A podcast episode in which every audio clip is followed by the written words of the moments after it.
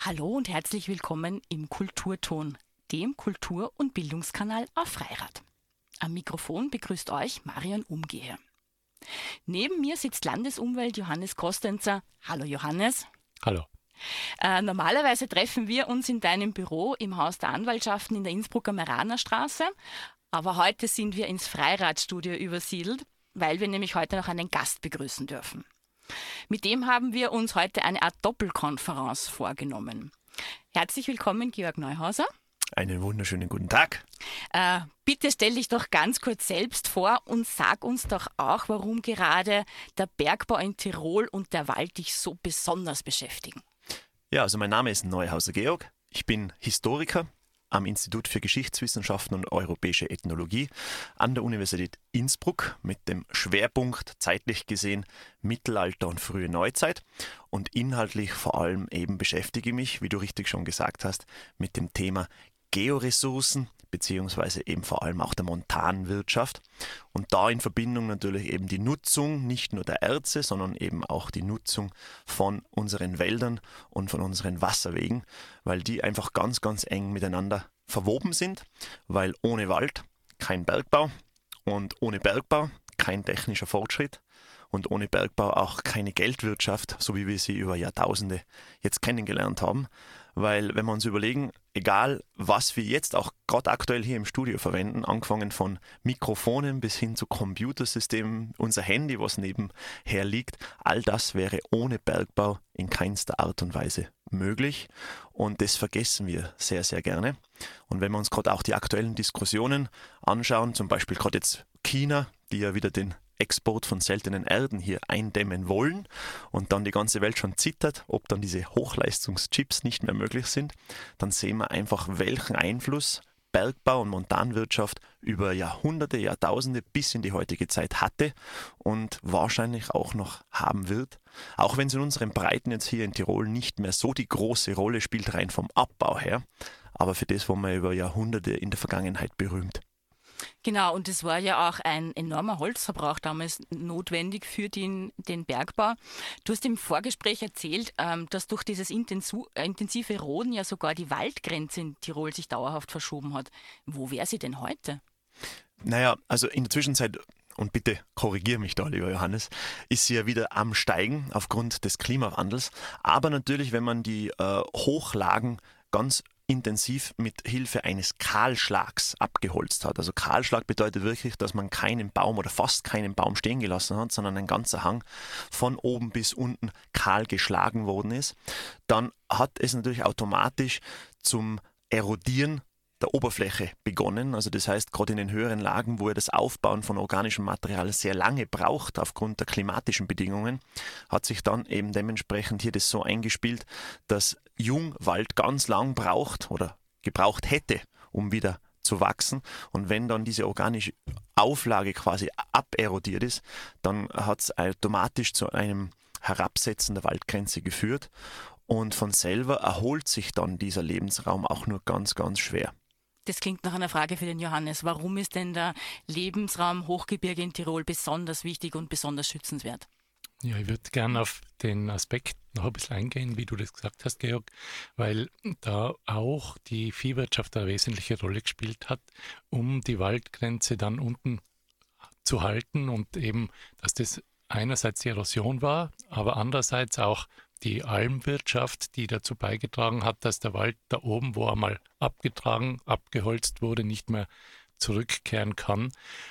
Das sehen wir heute noch äh, in ganz Tirol praktisch, dass diese äh, Grenzlagen na, nach wie vor für Almwirtschaft genutzt werden.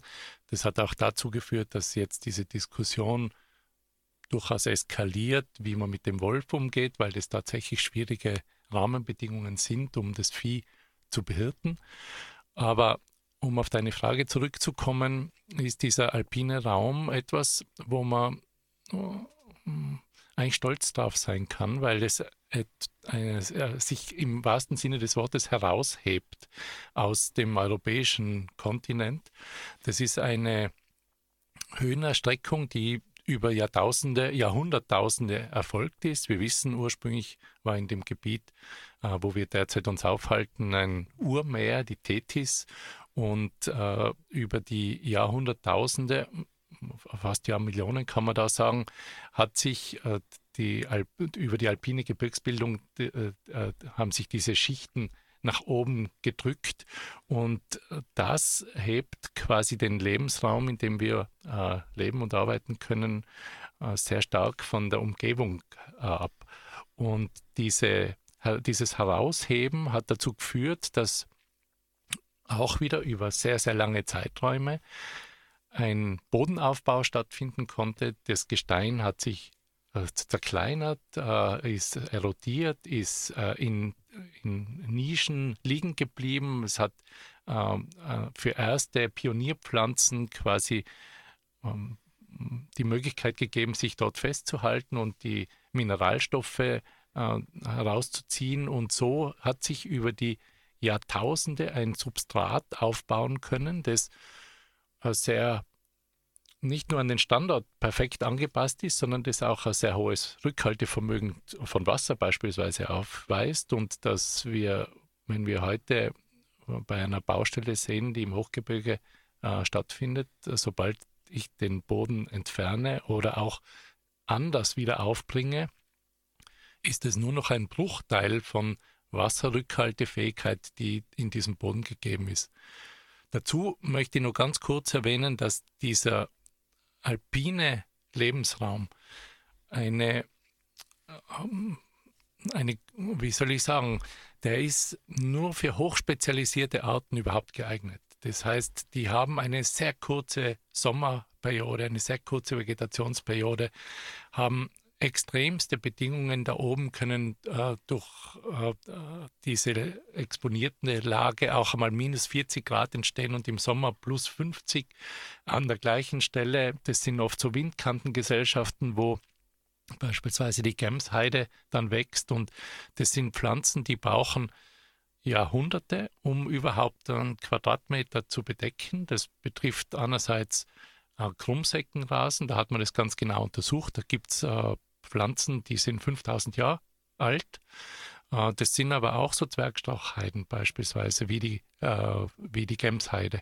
Und äh, das sind Spezialisten. Diese Spezialisten können nirgendwo anders Fuß fassen, weil alles, was drunter wächst, also in tieferen Lagen wächst, viel konkurrenzstärker ist.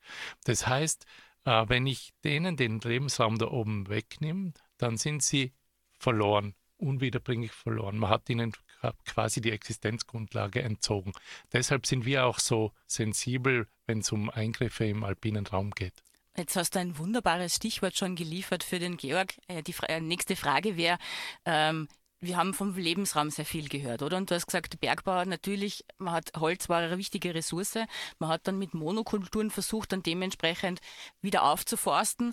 Ähm, was hat denn das für Auswirkungen bis heute? Naja, eine direkte Wiederaufforstung, so wie wir es heute kennen, die ist eigentlich erst sehr jung, diese Tendenz. Also erst seit dem 19. Jahrhundert ist es schriftlich wirklich nachweisbar, dass man sogenannte Boschen gesetzt hat. Also wirklich Jungbäume ganz konkret eingegraben hat wieder, um wieder aufzuforsten. Man hat es anders gemacht oder gehandelt. Man hat im Prinzip drei, vier, fünf Samenbäume stehen gelassen. Und wenn das dann Fichten waren, die natürlich aufgrund ihrer relativ schnellen Umtriebszeit, also da reden wir so ungefähr vor 80 bis 100 Jahre, ist eine, eine Fichte wieder hiebsreif. Und man hat eben nur Fichten stehen gelassen und hat sich automatisch natürlich zu einem gewissen Grad eine Monokultur gebildet, weil sie einfach die anderen dann, wie du schon gesagt hast, Johannes, auch bei anderen Pflanzen, die anderen dann verdrängt. Und was dann noch ein großes Konfliktpotenzial eben auch in dieser Zeit natürlich war, ist äh, diese rechtliche Situation dieser Waldnutzung mit den Untertanen, weil natürlich hier ganz unterschiedliche Interessensphären aufeinander getroffen sind. Auf der einen Seite diese Montanindustrie, in damit Verbindung stehend die Forstindustrie. Also ich rede immer von Industrie, auch wenn wir immer erst im 19. Jahrhundert von der industriellen Revolution und so weiter reden. Aber es war im Prinzip nichts anderes wie eine Industrie. Und gleichzeitig aber die Anwohner, eben zum Beispiel die Bauern, die sich seit Jahrhunderten hier Weiderechte zum Beispiel ersessen haben. Und zwar wirklich auch Waldweiderechte. Man nennt es in den Quellen auch Blumenbesuch, also der Blumenbesuch. Wenn man so einen Kahlschlag zum Beispiel angelegt hat, dann hat da relativ schnell eben eine Wiesen oder oder eine Vegetation eingesetzt, die jetzt mit einer, mit einer Alm quasi hier zu vergleichen ist in diesen hochgelegenen Regionen. Und die haben sie dann ganz fleißig eben als Waldweide benutzt. Aber gleichzeitig dadurch hat man verhindert, dass sich dieser Wald eben wieder von selbst regeneriert und somit laufend ein Konfliktpotenzial. Bis heute können wir es sicher nachweisen, ähm, weil eben nach wie vor die Waldbestände heute immer noch in großen Teilen von Monokulturen beherrscht werden, in erster Linie Fichtenmonokulturen. Das wird sich jetzt zwar wahrscheinlich mit dem Klimawandel etwas ändern, aber ich sage mal, die letzten Jahrhunderte war das schon ganz eindeutig die Norm, dass sich im großen Stil in bestimmten Regionen, wo intensiv abgeholzt worden ist, sich Monokulturen gebildet haben. Und das bringt natürlich ein wunderbares Stichwort jetzt für den Johannes wieder, wie wichtig Biodiversität ist, weil gerade du als Landesumweltanwalt, das ist ja eines der Dinge, die dir natürlich ganz besonders unter den Fingernägeln brennen, das weiß ich. Ja, ich finde es ganz interessant, weil wenn wir heute in den Wald hier in Tirol gehen, dann nehmen viele Leute an, so schaut der Wald aus. Tatsächlich ich komme gerade äh, diese Woche aus einem, äh, aus einem sehr naturnahen Wald im Karwendel, im, das ja auch ein Natur 2000 Gebiet ist und wo man sehr naturnahe Wälder noch erleben kann. Und das äh, um und auf für, für einen naturnahen Wald ist äh, einerseits die Artenausstattung, andererseits aber auch die Schichtung. Also da gibt es eine Krautschicht, eine Baumschicht und eine Strauchschicht natürlich. Und die sind aufeinander abgestimmt. Und äh, dieses Zusammenwirken äh, von den verschiedenen Pflanzenarten, aber auch Tierarten, die quasi in so einer ökologischen Nische leben, das macht Resilienz aus, also Widerstandsfähigkeit übersetzt man das auch, ähm, Beständigkeit quasi gegenüber ähm, ein, ein, äh, Einwirkungen von außen. Und das ist eigentlich jetzt ein Faktor, den wir gerade in, in Zeiten der Klimaerwärmung ganz dringend brauchen, weil je resilienter ein Lebensraum ist, also je mehr er mit unvorhergesehenen Situationen umgehen kann, umso stabiler bleiben die Verhältnisse. Und das äh, ist etwas, was gerade wenn ich jetzt an, an Hochwassergefahren, an Muren, an Lawinen und andere Natur Gefahren denke, ist es ein Gebot der Stunde, dass man da eigentlich hinarbeitet, wieder zu einer größeren Naturnähe, zu einer erhöhten Biodiversität. Und wenn ich mir Tirol da anschaue, dann haben wir sicher ein Thema beim Wald, so wie du auch gesagt hast, Georg. Andererseits aber auch in der Landwirtschaft herunten in den Tälern. Da ist in den letzten 50 Jahren ganz viel verloren gegangen, was Bestäubung anbelangt, was Vielfalt äh, äh der Sorten und Arten anbelangt.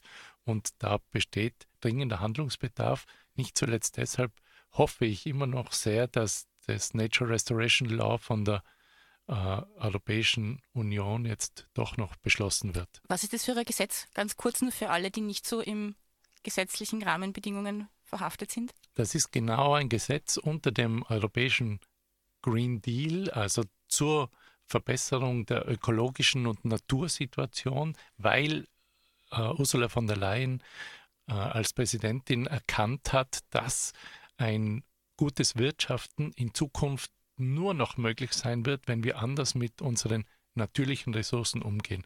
Und dafür ist dieses Gesetz eigentlich gedacht und da gibt es derzeit eine ziemliche Diskussion darüber. Das klingt nach einem wunderbaren Stichwort. Ähm, Georg, wir haben uns im Vorgespräch darüber unterhalten. Ich habe immer gedacht, es gab früher schon sowas wie Umweltschutz. Aber das war nicht so, hast du gesagt, oder? Naja, Umweltschutz würde ich es nicht nennen, was allerdings schon ganz stark gegeben war, dass man sich Sorgen gemacht hat, äh, wann geht uns der Rohstoff Holz zum Beispiel aus. Und deshalb hat man schon Schutzmaßnahmen Also wenn man sich überlegt, beispielsweise im 15. Jahrhundert gibt es schon ganz konkrete Erlässe, wo zum Beispiel die Eiche unter Schutz gestellt wird oder die Eibe unter Schutz gestellt wird, weil es einfach Baumarten sind, die schon so stark dezimiert waren, dass man gesehen hat, okay, jetzt muss man handeln, sonst wird es schwierig. Dann man beginnt auch schon im 15. Jahrhundert das sogenannte Lärchenanbohren zu beschränken. Also Lergetbohrer, dieser Nachname kommt ja da auch her vom Lörgatborn, Lörgat die Lerche und das Gewinnen von Harz war ein ganz wichtiger Wirtschaftszweig in Tirol. Wenn man sich äh, Zolllisten anschaut zum Beispiel von Exportgütern, die aus Tirol raus sind, dann war Harz und Pech sehr häufig ganz oben auf diesen Listen. Also mengenmäßig wirklich ein, ein sehr, sehr wichtiges Exportgut. Generell über Mengen auch hier mal kurz ein paar Worte noch zu verlieren. Wenn man sich überlegt, dass beispielsweise der Jahresbedarf von einer Schmelzhütte wie im Unterinntal, die heutigen Montanwerke bestehen ja nach wie vor, die sind 1463 gegründet worden, und der Holzkohle bzw. der Holzbedarf dieser Schmelzhütte pro Jahr, der war ungefähr bei 300.000 Festmeter. Also das sind schon dementsprechend Massen, die man ganz, ganz schwer greifen kann. Was ist ein Festmeter bitte? Ein Festmeter, ja, das ist ein, ein heutiges Holzmaß quasi, also aus festem Holz ein Meter mal ein Meter mal ein Meter. Also im Prinzip ein Würfel, der mit Kantenlänge von jeweils einem Meter aus purem Holz wäre. Und äh, da hat man aber viel Schürholz und so weiter noch gar nicht mitgerechnet. Also das sind wirklich Massen, die hier ähm, angeliefert werden müssen, die man ganz schwer greifen können. Und der Wald ist ja dann nicht nur genutzt worden, um Holz herauszunehmen, sondern der Wald war ja in vielerlei Hinsicht Wirtschaftsraum. Das Lärchenanbohren haben wir schon angesprochen, aber auch die Streuentnahme.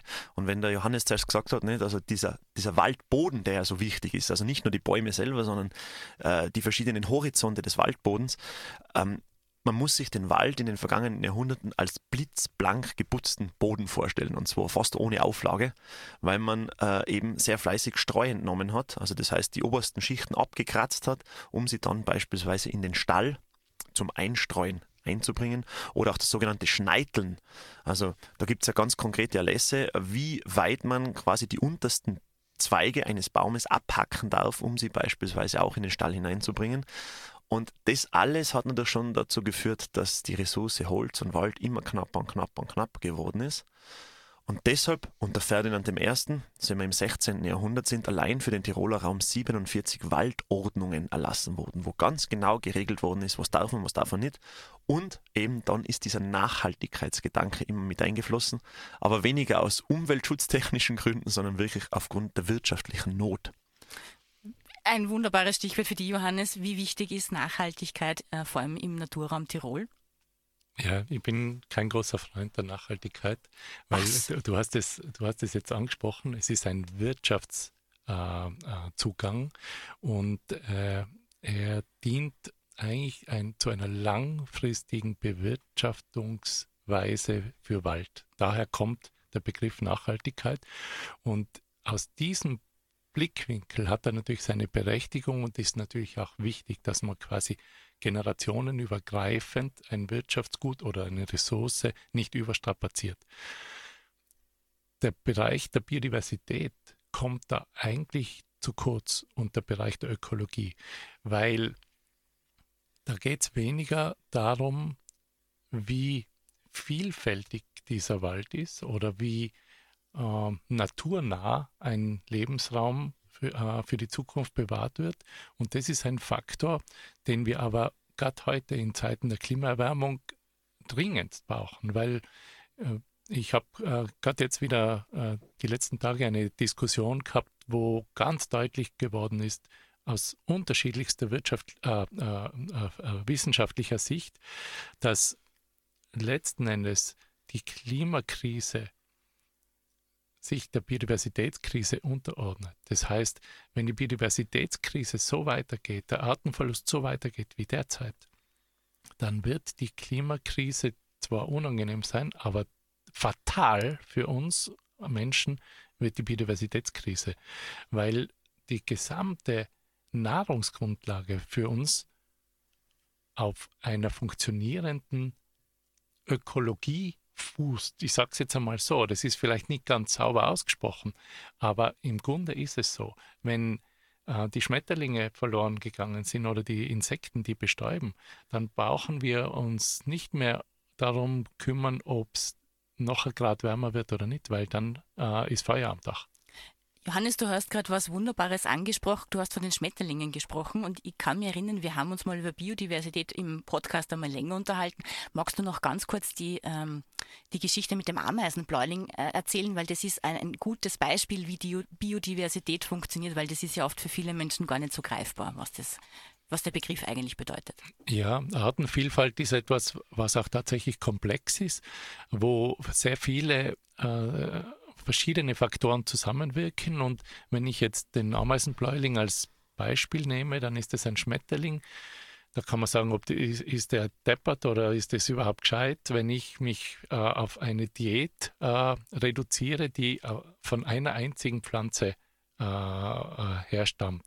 Und genau das hat der Ameisenbläuling gemacht. Also da gibt es eine direkte Abhängigkeit von einer einzigen Pflanzenart, die sehr stark im Rückgang ist und wo wir sehen, dass äh, wenn da jetzt gemäht wird oder intensiviert wird, äh, dass damit unmittelbar der Ameisenbläuling auch verloren geht. Das ist aber nur ein Schmetterling, der von einer Pflanze abhängt. Es gibt unzählige solche Verbindungen, die oft noch wesentlich komplexer sind, wo dann noch Ameisen notwendig sind, damit irgendwas weitergetragen wird oder äh, äh andere äh, Faktoren, wo man sich fragt, wie kann ein natürliches System auf sowas überhaupt draufkommen? Und wir als Menschen müssen irgendwo da auch gewisse Demut auch in der Wissenschaft walten lassen, weil wir selbst in der, in der naturwissenschaftlichen Forschung weit, Forschung weit davon weg sind, alles äh, verstehen und nachvollziehen zu können. Jetzt hast du was Schönes gesagt. Wir sind weit davon ent äh, entfernt, alles verstehen zu können. Ähm, Georg, wir haben noch über ein anderes Thema im Vorgespräch gesprochen, weil du gesagt hast, früher galt die Regel, zehn Schritte rund um einen Fluss darf kein Holz geschlagen werden. Das geht ja auch ein bisschen ähm, rund um die Naturgefahren, über die wir ja auch schon kurz gesprochen haben. Warum hat man das gemacht? Weil der Johannes wird wahrscheinlich dann, äh, hätte eine große Freude rund um die, die Lebenswelt Flussauen. Ja, das bin ich mir sicher, dass der Johannes das hätte, ja. Ähm, warum er das gemacht hat, glaube ich, ist ganz klar. Den Menschen war schon, und da reden wir jetzt zum Beispiel von Verordnungen in den sogenannten Weistümern, das sind Dorfordnungen. Das ist übrigens auch ganz spannend, dass diese Dorfordnungen bezüglich Umweltschutz unter Anführungszeichen viel mehr Reglementierungen hier haben, als wie beispielsweise diese zuvor erwähnten Waldordnungen. Aber bei den Waldordnungen geht es wirklich ums wirtschaftliche Ausbeuten. Zwar schon Nachhaltigkeit, so wie du auch gesagt hast, nicht, aber nicht nachhaltig, damit man die Biodiversität stärken kann, sondern halt wirklich, damit einfach der Rohstoff, den man braucht, um Metalle auszuschmelzen und so weiter, dass der nicht ausgeht. Aber die Dorfordnungen, die dann quasi direkt davon betroffen waren, von Naturgefahren, die haben dann durch einen anderen Zugang zu dem Ganzen. Weil die nutzen den Wald zwar schon auch, um beispielsweise für sich einen Zaun errichten zu können, ums Dach neu zu decken, mit Lauchenschindeln zum Beispiel.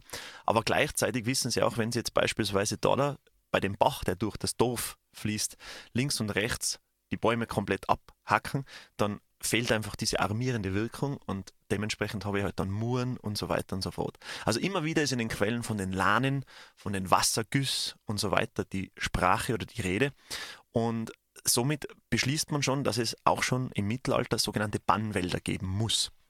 Und Bannwald selber heißt ja eigentlich nichts anderes. Heute reden wir vor allem Lawinenbann und so weiter.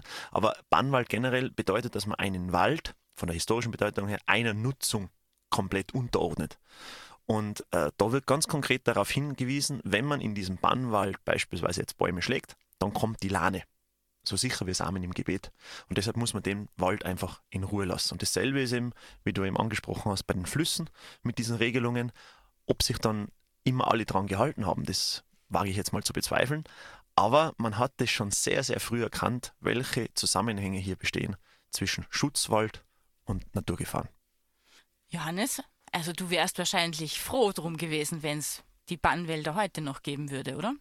Ja, einige gibt es ja heute noch und wenn ich mir den franziskanischen Kataster anschaue, wo man sieht, wie der Inn beispielsweise durch das Inntal geflossen ist und wie viele Nebenarme der hatte, wie viele äh, Inseln da äh, bestanden haben, dann wäre das äh, für mich tatsächlich ein Dorado, äh, das äh, vor Ort nach wie vor haben zu können. Heute müssen wir entweder an den Lech fahren oder an die Viosa in Albanien um, oder, oder den Tagliamento in im Friaul, um zu verstehen, wie wild Flussökosysteme funktionieren.